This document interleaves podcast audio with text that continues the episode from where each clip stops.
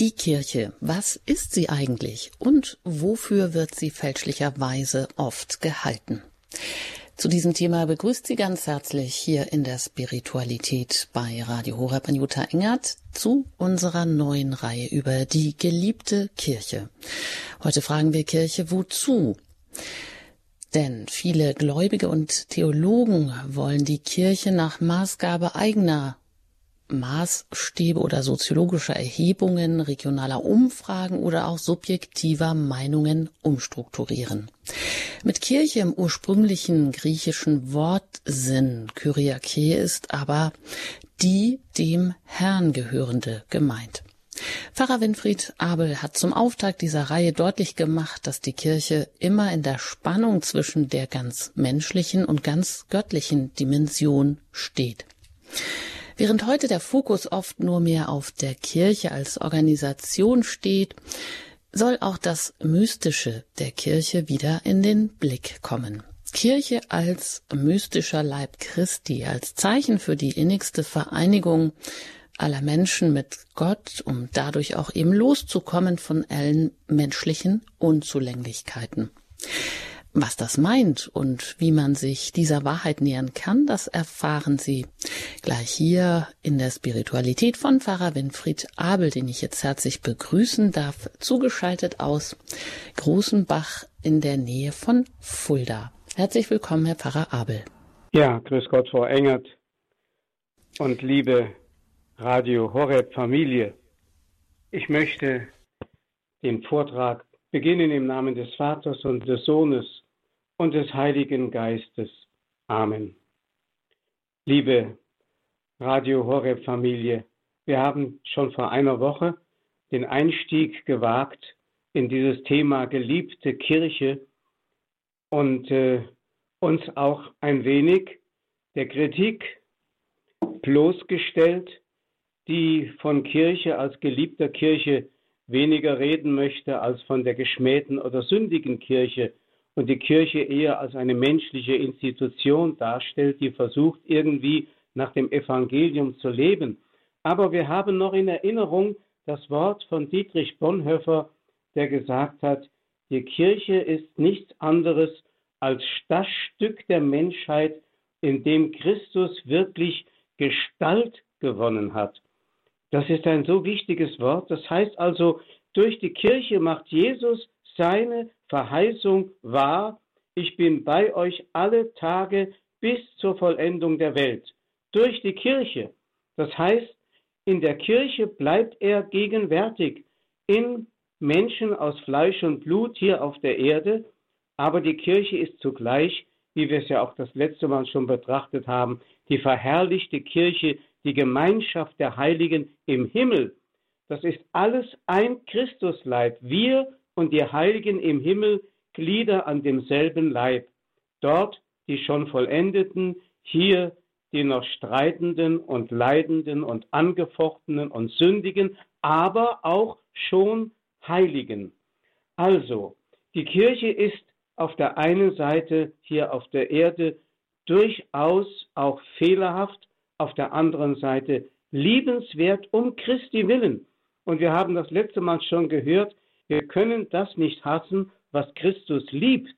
Der heilige Paulus hat das ja im Epheserbrief gesagt in Bezug auf die Ehe, die er als Bild der Einheit zwischen Christus und seiner Kirche sieht. Christus hat die Kirche so sehr geliebt, so schreibt er, dass er sein Leben für sie hingegeben hat. Es lohnt sich also für die Kirche und in der Kirche zu leben und zu lieben und sich der Kirche anzuvertrauen. Denn wer sich der Kirche anvertraut, vertraut sich Christus an. Wenn man also jetzt die Frage stellt, Kirche wozu, dann muss diese Frage verlängert werden und reduziert werden auf die Frage Christus wozu. Denn die Kirche hat denselben Auftrag, den Christus mit in die Welt gebracht hat. Er sagt ja selber, wie mich der Vater gesandt hat, so sende ich euch. Man kann also zwischen die beiden Sendungen, die Sendung Jesu vom Vater und die Sendung der Kirche von Christus her, zwischen beide Sendungen ein Gleichheitszeichen setzen. So wie Christus in die Welt gesandt ist, so ist die Kirche in ihren irdischen Gliedern in die Welt gesandt. Wir haben dieselbe Sendung. Und was ist die Sendung Jesu und was ist die Sendung der Kirche? Im ersten Timotheusbrief im Kapitel 1, Vers 15 hat es der heilige Paulus in einen einzigen Satz hineingeprägt. Er hat gesagt, das Wort ist glaubwürdig und wert, dass man es beachtet. Christus Jesus ist in die Welt gekommen, um die Sünder zu retten. Punkt. Mehr nicht. Das ist seine Sendung. Das heißt, die Sendung der Kirche ist es, die Sünder zu retten.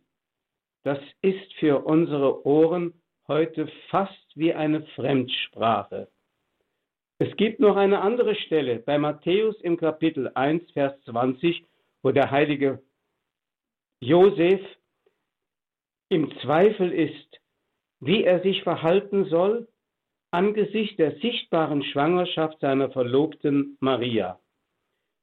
Im Traum spricht der Engel zu ihr, Fürchte dich nicht, Maria als deine Frau zu dir zu nehmen, denn das Kind, das sie erwartet, ist vom Heiligen Geist. Sie wird einen Sohn gebären, dem sollst du den Namen Jesus geben, denn er wird sein Volk von seinen Sünden erretten. Wiederum, die Sendung Christi ist es, sein Volk von seinen Sünden zu retten. Und das ist bereits, wie es auch hier heißt, im Namen Jesu enthalten. Denn, so heißt es, heißt Jesus, weil er sein Volk von seinen Sünden errettet. Das Wort Jeshua, Jesus, heißt auf Deutsch, Gott rettet. Dazu ist Jesus in die Welt gekommen und das ist die Sendung der Kirche. Die Kirche ist also in der Welt, um zu heilen und zu retten. Ja, genau wie Jesus sagt, ich bin gekommen, um zu heilen, was verwundet ist und zu retten, was verloren gegangen ist. Das ist Aufgabe der Kirche. Vor genau zehn Tagen, am 5. Januar, hat Kardinal Schönborn auf der Mehrkonferenz in Augsburg eine bemerkenswerte Rede gehalten und hat in seiner Ansprache darauf hingewiesen, ein Problem hat die Kirche heute, nämlich man redet nicht mehr über die Erbsünde. Man redet nicht mehr über die Erbsünde. Das heißt, man schiebt die Schuld auf das System. Man sagt, das System muss geändert werden und dann sind die Probleme aus der Welt. Das System der Kirche muss geändert werden, dann ist der Missbrauch aus der Welt.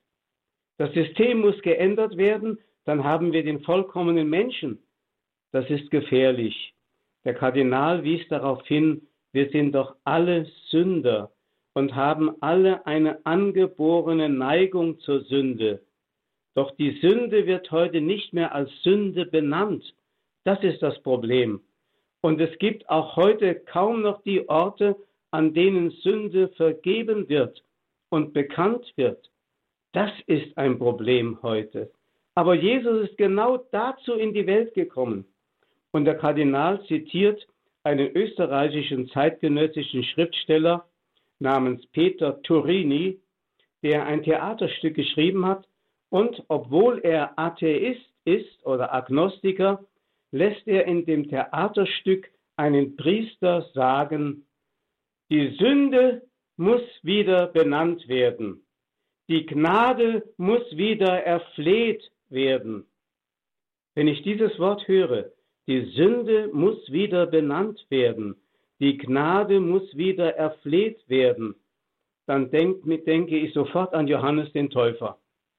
Johannes der Täufer war genau dazu berufen, den Menschen die Sünde als Sünde zu benennen und die Menschen um Gnade flehen zu lassen.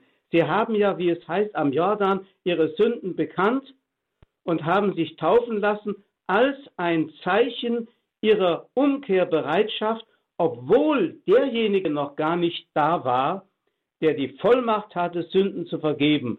Aber Johannes der Täufer hat ihm den Weg dazu bereitet, in den Herzen der Menschen. Er war ein Diagnostiker, der die Menschen erst einmal darauf aufmerksam machte, dass sie erlösungs-, rettungs- und heilungsbedürftig waren.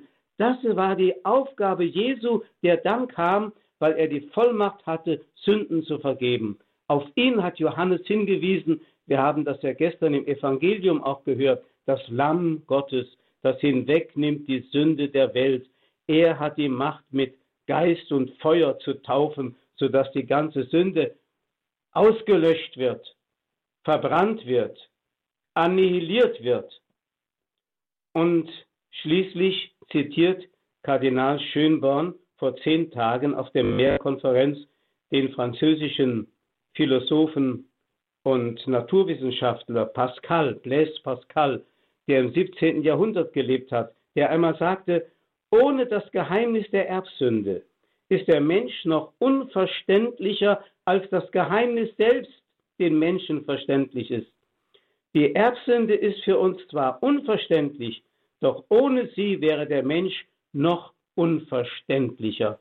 Ja, wir müssen die Welt und uns selber in aller Realität so erkennen, dass wir erlösungsbedürftig sind, so wie der heilige Paulus im Römerbrief sagt, einer hat gesündigt, alle haben gesündigt. Das heißt, wir alle stehen unter dem Gesetz der Sünde, die sozusagen in der Genetik des Menschen verankert ist. Deswegen braucht es die Taufe, in der das neue Leben in uns virulent wird und der neue Mensch in einen Verwandlungsprozess hineingenommen wird, der ihn immer mehr von Tag zu Tag Christusförmiger erscheinen lässt. Oder ich erinnere an ein Wort von Dietrich Bonhoeffer, der einmal gesagt hat, das menschliche Wort der Verkündigung, wenn es wahr sein soll, darf ebenso wenig den Sündenfall verleugnen, wie das schöpferische und versöhnende Wort Gottes, in dem alle Entzweiung überwunden ist. Ein ganz wichtiges Wort. Das heißt, in der kirchlichen Verkündigung darf dieser Gedanke nicht fehlen. Ja, ich möchte sagen, er muss an erster Stelle stehen. Wir dürfen den Sündenfall nicht verleugnen, sondern wir haben den Auftrag, das versöhnende Wort Gottes den Menschen zu bringen. Lasst euch mit Gott versöhnen. Dieser Gedanke ist der Kirche in unserem Land zumindest weithin verloren gegangen. Die Beistühle sind leer. Die Kirche weiß, seien wir ehrlich, oft nicht mehr, wozu sie eigentlich in der Welt ist. Deswegen bekümmert sie sich um Klima und um Migration und um soziale Probleme, alles wichtige Dinge, aber dafür sind andere Menschen berufen, sich um diese Probleme der Menschheit zu, küm zu kümmern, ganz abgesehen davon, dass letztlich alle diese Probleme aus diesem einen Urgrund ihre ganze Problematik beziehen, nämlich aus dem Urgrund des Bösen, dem Christus sein heilendes Wort und seine göttliche Vollmacht entgegengesetzt hat. Also wenn wir das jetzt zunächst einmal wissen, dass das die Sendung der Kirche ist, dann verstehen wir also auch, warum der Name Kirche sich ableitet von dem griechischen Wort Kyriake. In dem Wort Kyriake steckt das Wort Kyrios. Kyrios ist der Hoheitstitel Christi. Der heilige Paulus hat das im Philipperbrief im Kapitel 2 ja gesagt. Er hat sich erniedrigt, er wurde wie ein Sklave, er wurde den Menschen gleich. Er ging bis ans Kreuz und war wie ein, wie ein Sünder und hat sich erniedrigt bis zum Tod am Kreuz. Und dann heißt es, und darum hat ihn Gott erhöht und ihm einen Namen gegeben, der über alle Namen ist, so dass im Himmel und auf der Erde ihre, alle ihre Knie beugen und bekennen, Jesus Christus ist der Kyrios. Das heißt, wir können das nur aussprechen, wenn wir selbst die Kyriake sind, also das Eigentum des Herrn. Kirche heißt also Eigentum des Herrn. Sie verfügt nicht über sich selbst, sondern Gott ist der Verfügende. Die Kirche ist die Verfügte. Sie kann sich also nicht selbst definieren ohne Christus. Wer also über die Kirche nachdenkt, wer über die Erneuerung der Kirche nachdenkt, wie sie sich reformieren sollte, wie sie sich geistlich erneuern sollte und den Namen Christus nicht nennt, der hat die Kirche nicht begriffen. Für den ist sie nur eine reine Institution, an der man herumbasteln kann wie an jedem menschlichen Gefüge. Also, die Frage lautet heute nicht, wie hätten wir die Kirche gerne, sondern die Frage muss lauten, wie will der Herr seine Kirche haben? Wir sind sein Eigentum. Das Wort Kyriake kann man auch anders noch übersetzen. Wir sind ein Teil von ihm. Auch das trifft auf die Kirche zu. Denken wir wieder an das wunderbare Bild Christus der Bräutigam. Kommt heute übrigens im Evangelium vor. Er bezeichnet sich als den Bräutigam, in dessen Gegenwart die Gäste nicht fasten können, sondern erst wenn der Bräutigam ihnen genommen ist. Also Christus der Bräutigam, die Kirche seine Braut, wie schon im alten Bund das Volk Gottes als die Braut Gottes gesehen wird, der sich Gott in einem Bund untrennbar, unauflöslich verbindet und diesem Bund treu bleibt bis in die letzte Hingabe zur Vergießung des letzten Tropfen Blutes am Kreuz. Das Kreuz ist die Erneuerung dieses Bundes, nicht der neue, also ganz andere Bund, sondern die Erneuerung des alten Bundes, in dem Gott sagt, ich stehe zu dir, obwohl du von mir treulos abgefallen bist, wie, bei wie es bei Jeremia einmal heißt, mit ewiger Liebe habe ich dich geliebt, darum habe ich dir so lange die Treue gehalten. Und so hat Christus sich wieder neu vermählt mit der Kirche und hat sie zu seinem Eigentum gemacht, ja zu seinem Leib. Wir sind ein Leib mit ihm. Deswegen Kyriake bedeutet, wir sind ein Stück von ihm. Oder Christus würde vielleicht sogar sagen, die Kirche ist meine bessere Hälfte. Aus Liebe zur Kirche, für die er sich gegeben hat, würde er das sagen. Die Kirche ist meine bessere Hälfte. Für uns unfassbar. So sehr hat er die Welt geliebt. Denken wir ein Wort aus dem Römerbrief im Kapitel 8, wo es heißt, er hat uns erlöst und sich hingegeben, als wir noch Sünder waren. Das heißt, er hat uns nicht nur geliebt in unserer Reinheit und wiederhergestellten Würde, sondern auch als Sünder und hat selbst die Gestalt eines Sünders angenommen und hat uns auf der untersten Ebene gewissermaßen begegnen wollen, wo wir uns durch die Sünde hinbegeben hatten, um uns neu sich zu vermählen und neu eins zu werden mit uns. Wir sind ein Teil von ihm. Das heißt, die Kirche hat nur ein relatives Sein. Eigentlich ist nur der Herr. Und wir sind nur, weil er ist und wir sind nur durch ihn. Weil er ist, können wir Kirche sein. Wenn er nicht wäre, wären wir nichts. Also ist er die Identität der Kirche. Kirche ist also ein Teil von ihm, einverleibt, ein Geist, ein Leib mit ihm. Es gibt noch ein anderes griechisches Wort für das Wort Kirche, das dann auch als Lehnwort in die lateinische Sprache übergegangen ist, das Wort Ecclesia. Griechisch Ekklesia. Das kommt aus dem griechischen Wort ekkalein, herausrufen.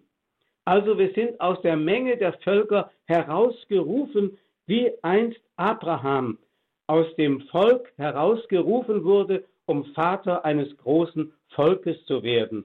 So ist die Kirche herausgerufen aus der Vielzahl der Völker und der Vielzahl der Menschen, um für die Menschen und für diese Vielzahl da zu sein, so wie Abraham einst berufen wurde. Kirche ist also Volk Gottes, herausgerufen aus den Menschen Volk Gottes. Aber bitte, Nicht in dem Sinn, wie das oft verstanden wird, wir sind das Volk. Oder wie manche sagen, wir sind Kirche. Nein, er ist Kirche. Und wir sind nur, weil er ist.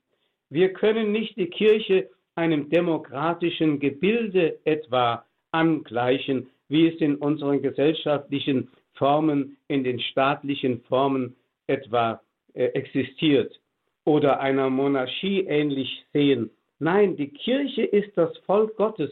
Sie hat ihren Ursprung, das habe ich schon vor einer Woche gesagt in dem Vortrag, dem Eingangsvortrag, sie hat ihren Ursprung im Herzen Gottes und sie ist aus heiligem Ursprung, das heißt auf Griechisch Hierarchie, aus heiligem Ursprung.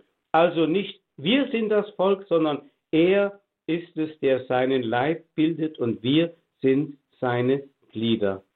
Jetzt machen wir eine kurze Pause, um das Ganze noch ein bisschen in uns nachklingen zu lassen und dann werde ich mit den Gedanken fortfahren.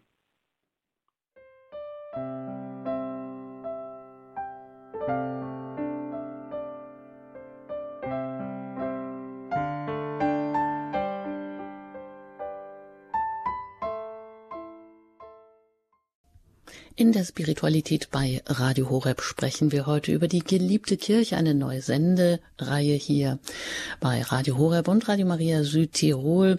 Hören Sie Pfarrer Winfried Abel, der über die Sendung der Kirche spricht. Jesus meint und heißt Gott rettet.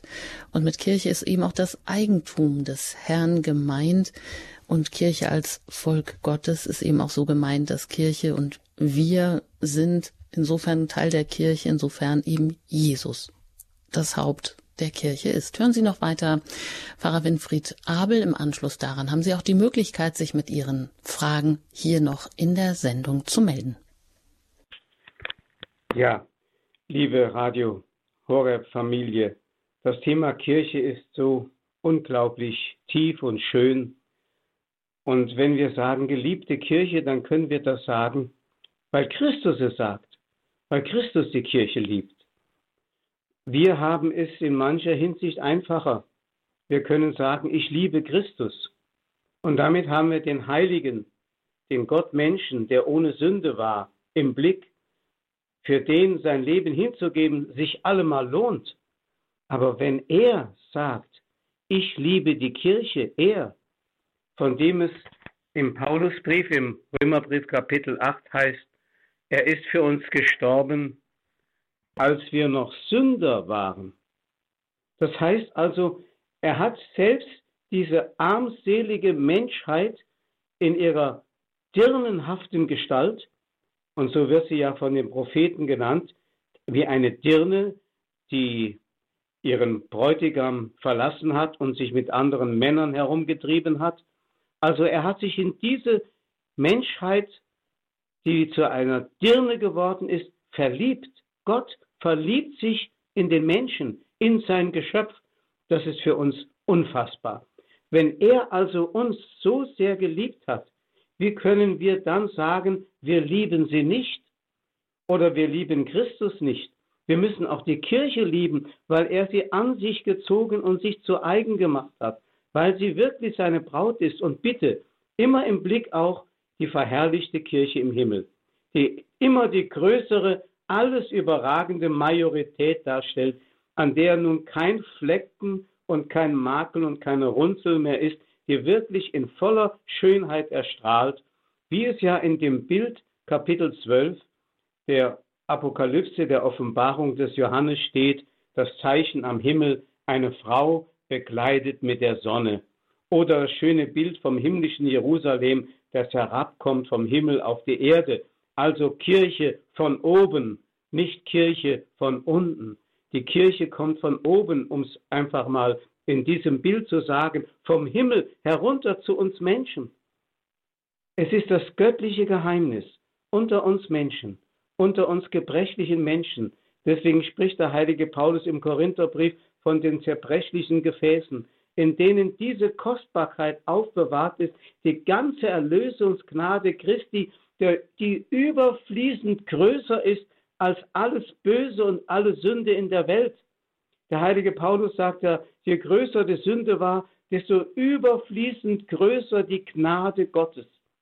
Das heißt, die Sünde hat in den Augen Gottes überhaupt keine Macht mehr. Sie ist entmachtet. Sie tobt sich hier auf der Erde noch aus, aber im Himmel hat sie längst nichts mehr verloren.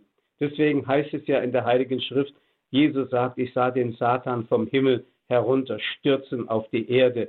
Hier mag er noch seine letzten Zuckungen von sich geben und manche Menschen zu versuchen, ins Verderben zu reißen. Aber die eigentliche Macht der Sünde ist gebrochen. Die überfließende Gnade Gottes fließt in die gebrechlichen Gefäße der Kirche hinein und die Kirche hat sie nicht, um sie zu behalten, sondern um sie auszugießen. Denken Sie an dieses wunderbare Bild, das in der Heiligen Schrift auch im Evangelium steht, wie eine Ehebrecherin, eine öffentliche Dirne zu Jesus kommt und ein kostbares Gefäß mit Nadenöl zerbricht und das Öl über Jesus ausgießt, sodass das ganze Haus mit dem Duft des Öles erfüllt wird. Dieses zerbrechliche Gefäß ist Christus zunächst gewesen am Kreuz. Und diese heilsame, alles mit Duft erfüllende Salbe hat sich über die Erde ergossen, zunächst in das Gefäß der Kirche hinein, um durch die Kirche der ganzen Welt geschenkt zu werden. Durch die Kirche. Das heißt also, es gibt nur einen einzigen Weg zu Gott für alle Menschen. Das ist die Kirche, weil es Christus ist. Das heißt, ob jemand Christus je gekannt hat oder nicht, ob er als Atheist gelebt hat oder als Muslim oder als Buddhist, sofern er in den Himmel kommt, und das ist der geheimnisvollen Gnade Gottes vorbehalten, dafür Wege zu finden, Sofern er in den Himmel kommt, kommt er immer durch die Kirche in den Himmel, denn die Kirche ist es, die hier stellvertretend für alle steht und die dieses Gefäß anvertraut bekommt oder selbst dieses Gefäß darstellt, aus dem heraus die ganze Fülle, Gnadenfülle in diese Welt hineinfließen soll.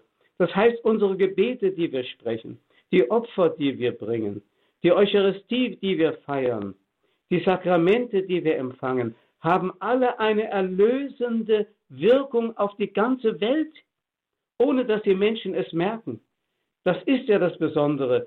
Jedes Messopfer hat eine besondere heilende Wirkung in die Welt hinein. Ich komme auf ein Bild, das mir vor kurzem ähm, begegnet ist. Adrienne von Speyer, eine Mystikerin, die mit Hans Urs von Balthasar eine Geist liche Verbindung hatte. Adrienne von Speyer sagt einmal, ich habe ein Bild gesehen. In dem Bild sah ich eine Schar von Schornsteinfegern, alle voller Ruß und dreckig und schmutzig und schwarz, ja, wie Neger sahen sie aus. Und einer von ihnen ging duschen und baden. Und als er zurückkam, lachten die anderen ihn aus, weil er so schön weiß geworden war. Sie merkten aber gar nicht, dass bei ihnen auch ein Schatten des Dunkeln gewichen war. Und als er ein zweites Mal baden und duschen ging, fiel von den anderen wieder etwas von der Schwärze ab. Und als er sich mehrfach geduscht und gebadet hatte, waren sie alle rein geworden. Sein wunderbares Bild. Das heißt, einer für alle. Das ist das Geheimnis der Solidarität denken wir an Jesus, der durch seine Gehorsam die Sünde des einen, die für uns alle zum Unheil wurde, gelöscht hat und durch den einen sind wir alle gerettet worden. Und der Kirche ist dieses Geheimnis der Solidarität anvertraut. Jetzt verstehen wir also Kyriake oder Ekklesia. Ekklesia, das ist das Volk Gottes. Aber Volk Gottes, um es noch einmal zu sagen, nicht in diesem selbstbestimmten Sinn, wir sind das Volk als demokratischer Souverän. Nein, der Souverän ist Jesus Christus. Er ist der Herr und Herrscher. Ich kann es übrigens gar nicht gerne hören, wenn Priester am Ende eines Tagesgebetes in der heiligen Messe beten, durch Jesus Christus, unseren Herrn, der mit uns lebt und es heißt, er herrscht und sagen, der mit uns lebt und liebt. Jesus liebt, das wissen wir alle, aber er herrscht auch. Wir müssen ihn herrschen lassen. Er ist der König, er ist der Souverän. Nicht das Volk Gottes ist der Souverän, er ist der Souverän. Deswegen darf er leben und herrschen in alle Ewigkeit. Also ganz im Sinne vom Psalm 100, Vers 3, wo es heißt, wir sind sein Eigentum, sein Volk und die Herde seiner Weide. Also, wir sind sein Volk. Nicht wir sind das Volk, wir sind sein Volk. Das ist der Unterschied. Er ist der Souverän. Im, selben, im anderen Psalm 95, Vers 7, das ist der Eingangspsalm, den wir jeden Tag morgens zu Beginn des Stundengebetes verrichten. Da heißt es, er ist unser Gott. Wir sind das Volk seiner Weide, die Herde von seiner Hand geführt. Christus ist der Souverän. Wir sind sein Volk. Er ist der König. Ja, das müssen wir wieder neu lernen. Wir haben verblendet durch andere Lebensformen, die wir Menschen gewählt haben, den abgewählt, der unser wahrer König und Souverän sein wollte. Ich denke an die Geschichte, die wir kürzlich gehört haben im ersten Buch Samuel, wo das Volk nach einem König verlangte und Gott zu Samuel sagt, gib ihnen einen König. Sie sollen wissen, dass sie mich als den wahren König verlassen haben. Ja, er ist der Souverän. Er muss wieder gesehen werden als der, der sein Volk führt. Wir sind die Herde seiner Weide.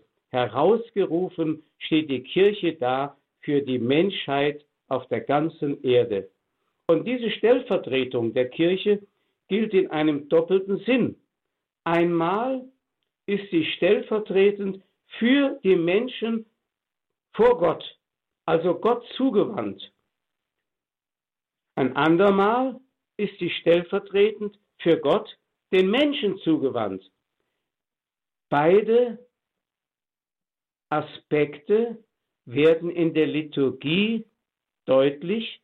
Denken Sie daran, dass in der Liturgie früher an manchen Orten, Gott sei Dank immer noch, der Priester in Richtung des Volkes vor dem Volk vor Gott gestanden hat. Man hat daraus dummerweise, weil man es nicht mehr verstanden hat, die Erklärung gegeben, der Priester steht mit dem Rücken zum Volk. Völlig falsch. Zwar gut beobachtet, aber in Wirklichkeit ist es, der Priester steht vor dem Volk in der Richtung des Volkes vor Gott. Er vertritt sozusagen das Volk Gottes, wie die Kirche und das Volk Gottes die ganze Menschheit vertritt vor Gott.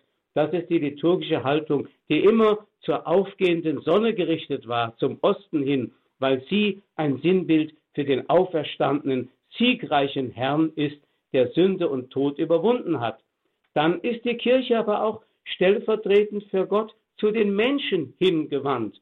Das kommt auch in der liturgischen Stellung des Priesters zum Vorschein, der mit dem Gesicht zum Volk von Gott her gewissermaßen jetzt die Botschaft bringt. Aber nicht, um der Entertainer des Volkes zu sein, wie manche Priester sich verstehen, sondern um wirklich im Namen Gottes zu sprechen. Ich hörte einmal einen Priester, der nach dem Konzil zu uns Priestern sagte bei einem Exerzitienkurs, seitdem der Priester dem Volk zugewandt die heilige Messe feiert, muss das Gesicht des Priesters eine Andachtshilfe für das Volk sein.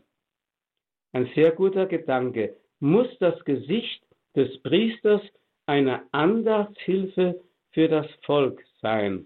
Das heißt also, Sie müssen etwas ablesen können von dem, der jetzt zu Ihnen spricht. Nicht ein Privatmann, der den Leuten seine Meinung verkündet, sondern Jesus sagt ja, wer euch hört, der hört mich. Also Jesus will zu Wort kommen. Und deswegen kann der Priester nur authentisch predigen, authentisch das Wort verkünden, wenn er selbst ein Hörender, ein Empfangender ist. Das habe ich ja schon einmal gesagt. Der Glaube kommt vom Hören, vom Empfangen und nicht vom Nachdenken. Denn wenn die Menschen nur nachdenken, bleiben sie in dem kleinen, engen Kreis ihrer eigenen Meinung haften. aber wenn sie Hörende sind, sind sie offen für die unergründliche, unerschöpfliche Weite und Tiefe der Wahrheit Gottes, die kein Verstand fassen, für die nur das Herz geeignet ist und kein Verstand fassen kann. Ja, so ist es. Also wie gesagt, die Kirche hat diese beiden Richtungen, wie Christus diese beiden Richtungen hatte. Er kam als Gott zu uns, um im Namen Gottes zu sprechen und zu wirken, Sünden vergebend. Das war seine Hauptaufgabe. Deswegen ist das Kreuz für ihn der Höhepunkt seiner Sendung. Und zugleich steht er stellvertretend für das Volk vor Gott. Adrien von Speyer hat das Kreuz die große Beichte Jesu genannt. Er stellt sozusagen die Sünden der ganzen Menschheit darbringend, darbietend, dem, dem Vater offenbarend vor Gott und bittet flehentlich um Vergebung. Also Gott und Mensch in einer Person. Deswegen nennt man ihn auch den hohen Priester. Ein Priester ist der, der beide Seiten vertreten kann, der sozusagen eine Brücke bildet von Gott zu den Menschen. Deswegen heißt der Priester ja auch Pontifex, Brückenbauer. Und Jesus war genau der Brückenbauer, der beide Seiten vertreten konnte, beide Lager beherrschte.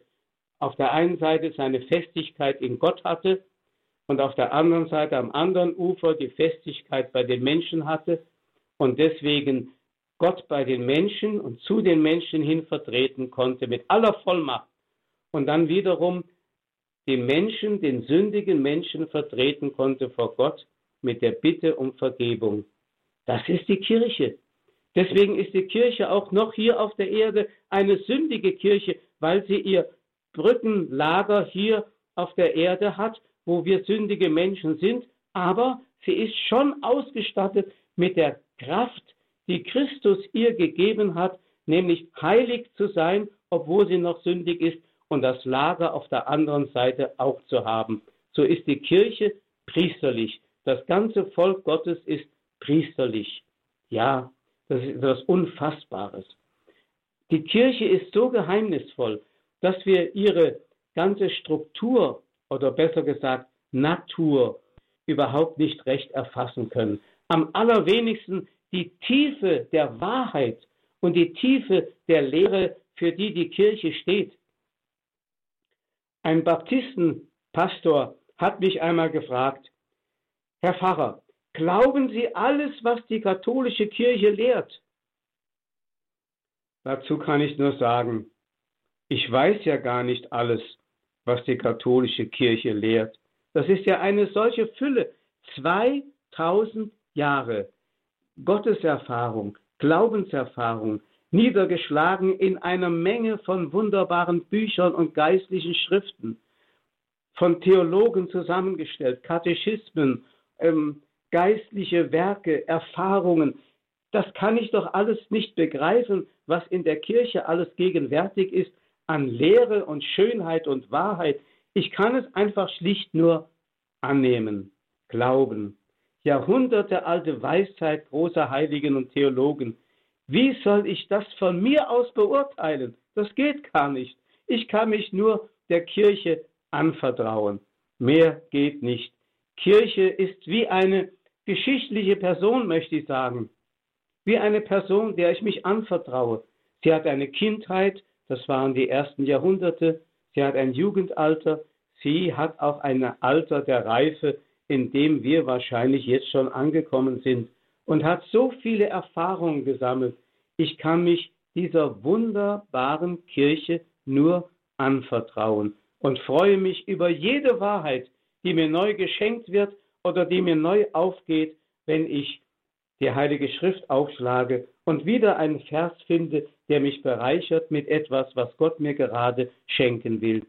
Die Kirche, so kann man wirklich sagen, ist ein beständiges, ein beständiges Pfingstereignis. Der Heilige Geist ist es ja, der ihr das Leben einhaucht, aber nicht nur einfach als Anfangsgabe vor 2000 Jahren, damals in Jerusalem. Damals fing die Kirche an zu leben, natürlich, aber sie braucht ständig neu diese Inspiration des Heiligen Geistes. Das heißt, der Heilige Geist ist immer wieder neu. immer wieder neu. Und zwar so neu, wie damals, wenn Jesus vor den Menschen geredet hat, die Menschen ausriefen, eine ganz neue Lehre. Das war im Grunde uralt und doch neu, weil der Heilige Geist es neu formuliert und neu in die Herzen der Menschen so hineingelegt hat, als wenn es jetzt erst geboren worden wäre. Das hat die Kirche in sich, dieses Prinzip der Neuheit, der Jugendlichkeit. Es ist einfach wunderbar und schön, das zu wissen. Dieser Kirche mich anzuvertrauen, diese Kirche zu lieben, das ist ein Privileg, das uns geschenkt ist, die wir auf den Namen Jesu Christi getauft worden sind. Amen. Ein herzliches Dankeschön, Pfarrer Winfried Abel, zugeschaltet aus seinem Landsitz Großenbach bei Fulda. Und heute hat er gesprochen über die geliebte Kirche, Kirche wozu? Eine Sendereihe, mit der wir dieses Jahr begonnen haben und wir laden Sie jetzt auch gerne ein, sich hier noch zu Wort zu melden. Wie erfahren Sie Kirche? Vielleicht auch mit der Frage, wie verleihen Sie ganz persönlich als gläubiger Christ der Kirche ein Antlitz. Sie erreichen uns unter der 0895170080008. Wenn Sie außerhalb von Deutschland anrufen, dann wählen Sie zuerst die 0049 und dann 89517008008. Nach der Musik geht es hier weiter in der Spiritualität mit der, mit dem Thema über die geliebte Kirche und gerne auch mit Ihren Fragen, die Sie dazu haben.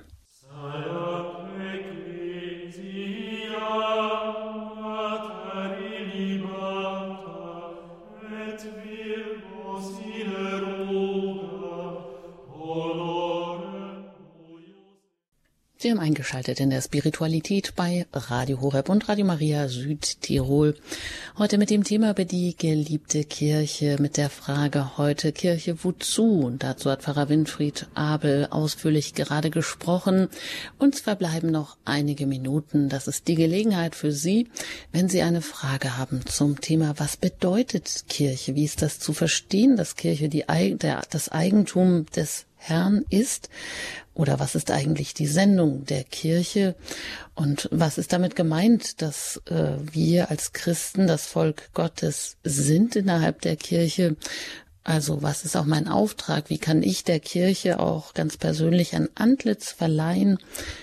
Oder wenn Sie einfach andere Schwierigkeiten auch zum Verständnis haben, rufen Sie gerne an unter der 089 517 008 008 Vielleicht rufen Sie auch außerhalb von Deutschland an. Dann wählen Sie zuerst die 0049 und dann 89517 008 008. Und bis dahin bin ich noch im Gespräch mit Pfarrer Winfried Abel. Herr Pfarrer Abel, woran liegt es denn, das, was Sie sagen? Die Kirche ist sehr komplex, das zu verstehen. Das ist ein Geheimnis, was wir in der Tiefe nicht ausloten können. Aber wir müssen uns ja, wie Sie es auch gemacht haben, uns daran machen, daran wagen. Ist das ähm, meint man heute, das wäre unverständlich. Kirche als Leib Christi und wir die Glieder an diesem Leib, eben genau dieses mystische, göttliche, das von oben kommt, das wir nicht machen, das uns unserer Verfügbarkeit eigentlich entzogen ist. Ähm, woran liegt das, dass man das vielleicht in der Verkündigung so vernachlässigt hat? Etwas wie ein verweltlichtes, säkularisiertes Denken in die Kirche und auch in unser Bewusstsein eingedrungen, möchte ich sagen, dass wir uns eigentlich das ganz andere nicht mehr, nicht mehr richtig vorstellen können. Also manchmal kommt es mir vor, als wenn die Verkünder des Wortes vor dem geschlossenen Vorhang einer Bühne stehen und zum Publikum sprechen von dem, was eigentlich hinter dem Vorhang wäre, Sie nehmen sich da so ein paar Dinge raus, die Sie gerade begreifen und erzählen dem Volk etwas, was Ihnen vielleicht gerade gut tut, aber Sie sind nicht in der Lage, den Vorhang zu öffnen und den Blick freizugeben in diese andere Wirklichkeit. Den Eindruck habe ich manchmal bei Predigten.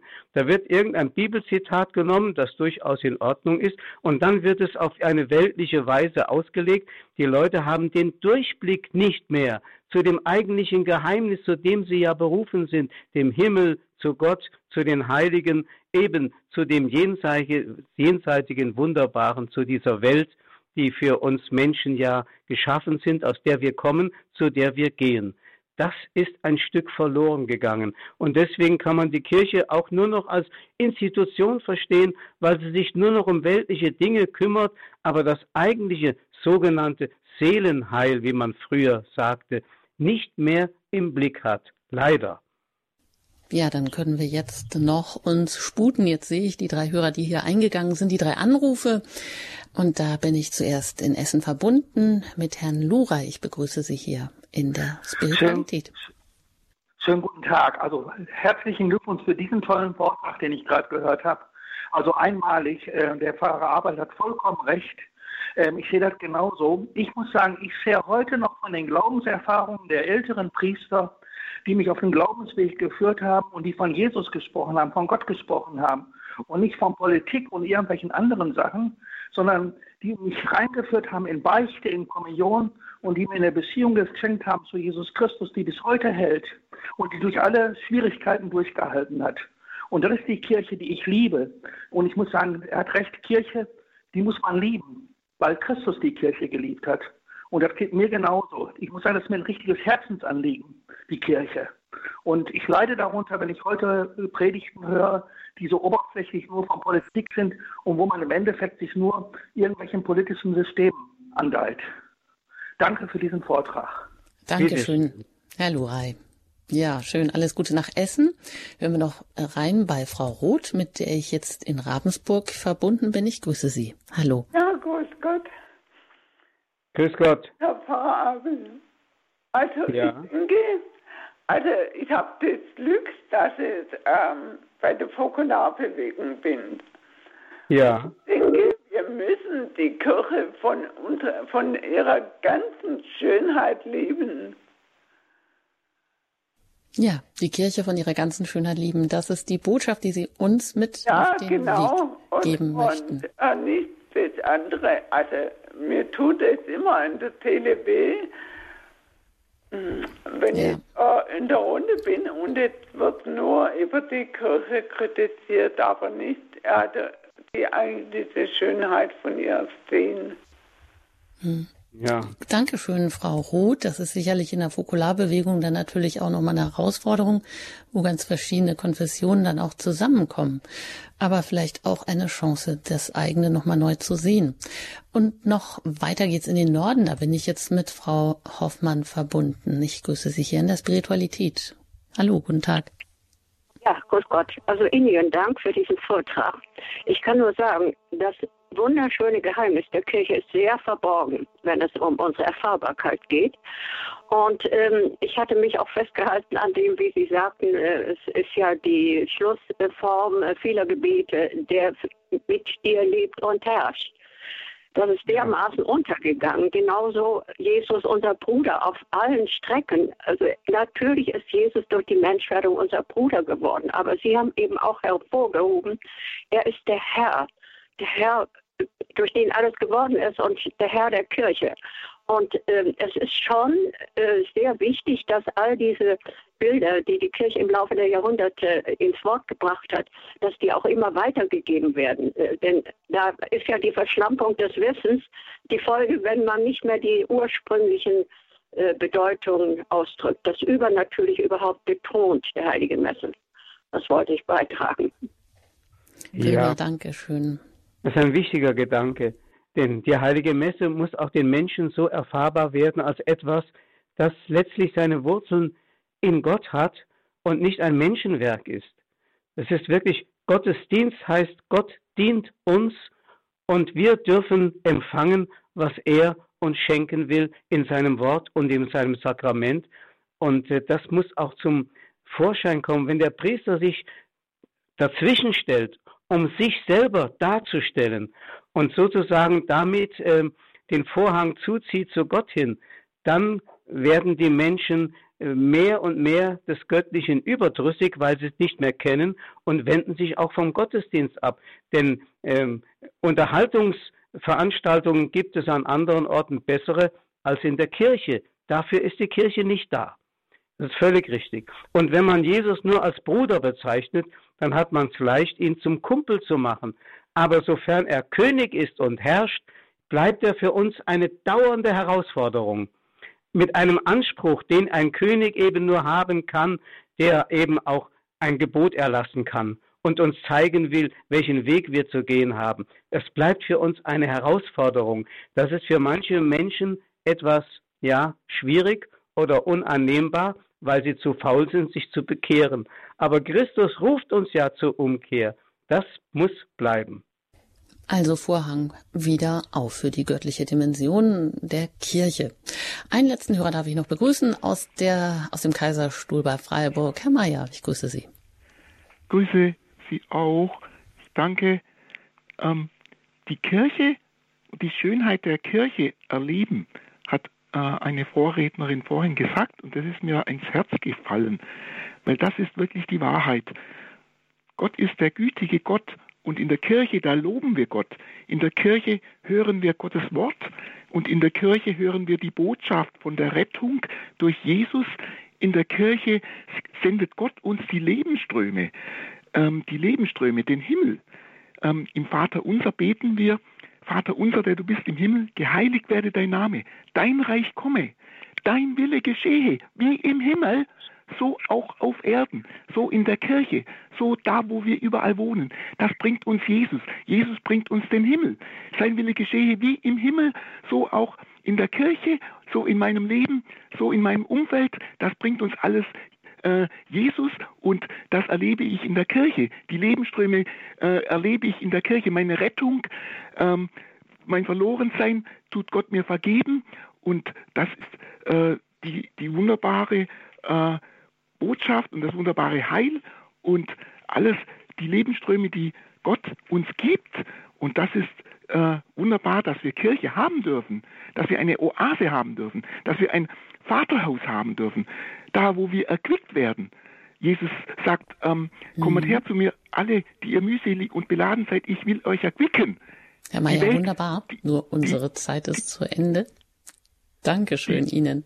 Ja, also Alles jetzt sind wir schon fast in der Überleitung zum nächsten Vortrag, der nächsten Monat sein wird, weil Sie schon in Bildern gesprochen haben, nämlich von der Oase, von den Lebensströmen. Darüber werde ich dann im nächsten Vortrag sprechen. Also vielen Dank für diesen Beitrag. Dann dürfte ich Sie noch bitten, Herr Abel, mit einem Gebet zu schließen, dass wir auch vielleicht wieder neu diese Schönheit der Kirche auch erleben dürfen, den Himmel auch erfahren dürfen in, im Gottesdienst und in der Kirche. Ja, ich möchte mit einem Wort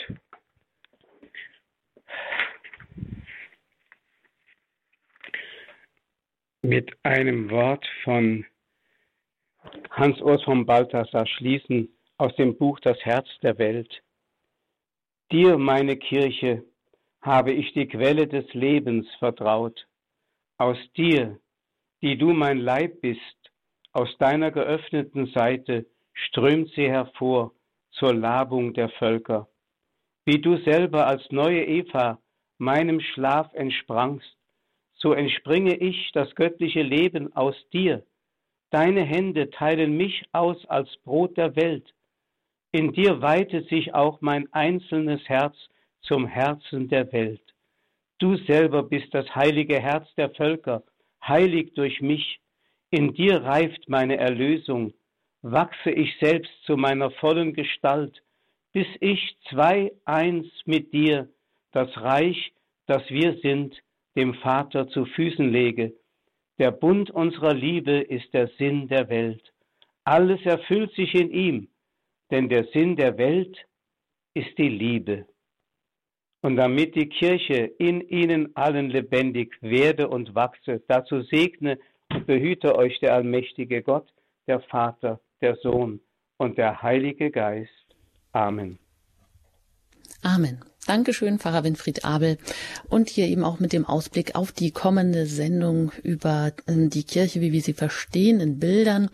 Und wenn Sie auch die vergangene Sendung nachhören möchten, können Sie das bei uns in der Mediathek tun. Da erfahren Sie auch alles weitere über Radio Horeb unter horeb.org. Ja, zum Beispiel auch, dass Radio Horeb rein spendenfinanziert ist. In diesem Sinne ein herzliches Dankeschön an Sie, an Ihr Interesse, an Ihre Anrufe, die auch die Sendung hier immer bereichern und auch Ihre Unterstützung durch Ihr Gebet und Ihre Spenden, damit wir auch weiterhin so auf Sendung bleiben können. Einen gesegneten Nachmittag wünscht Ihnen Ihre Anjuta Engert.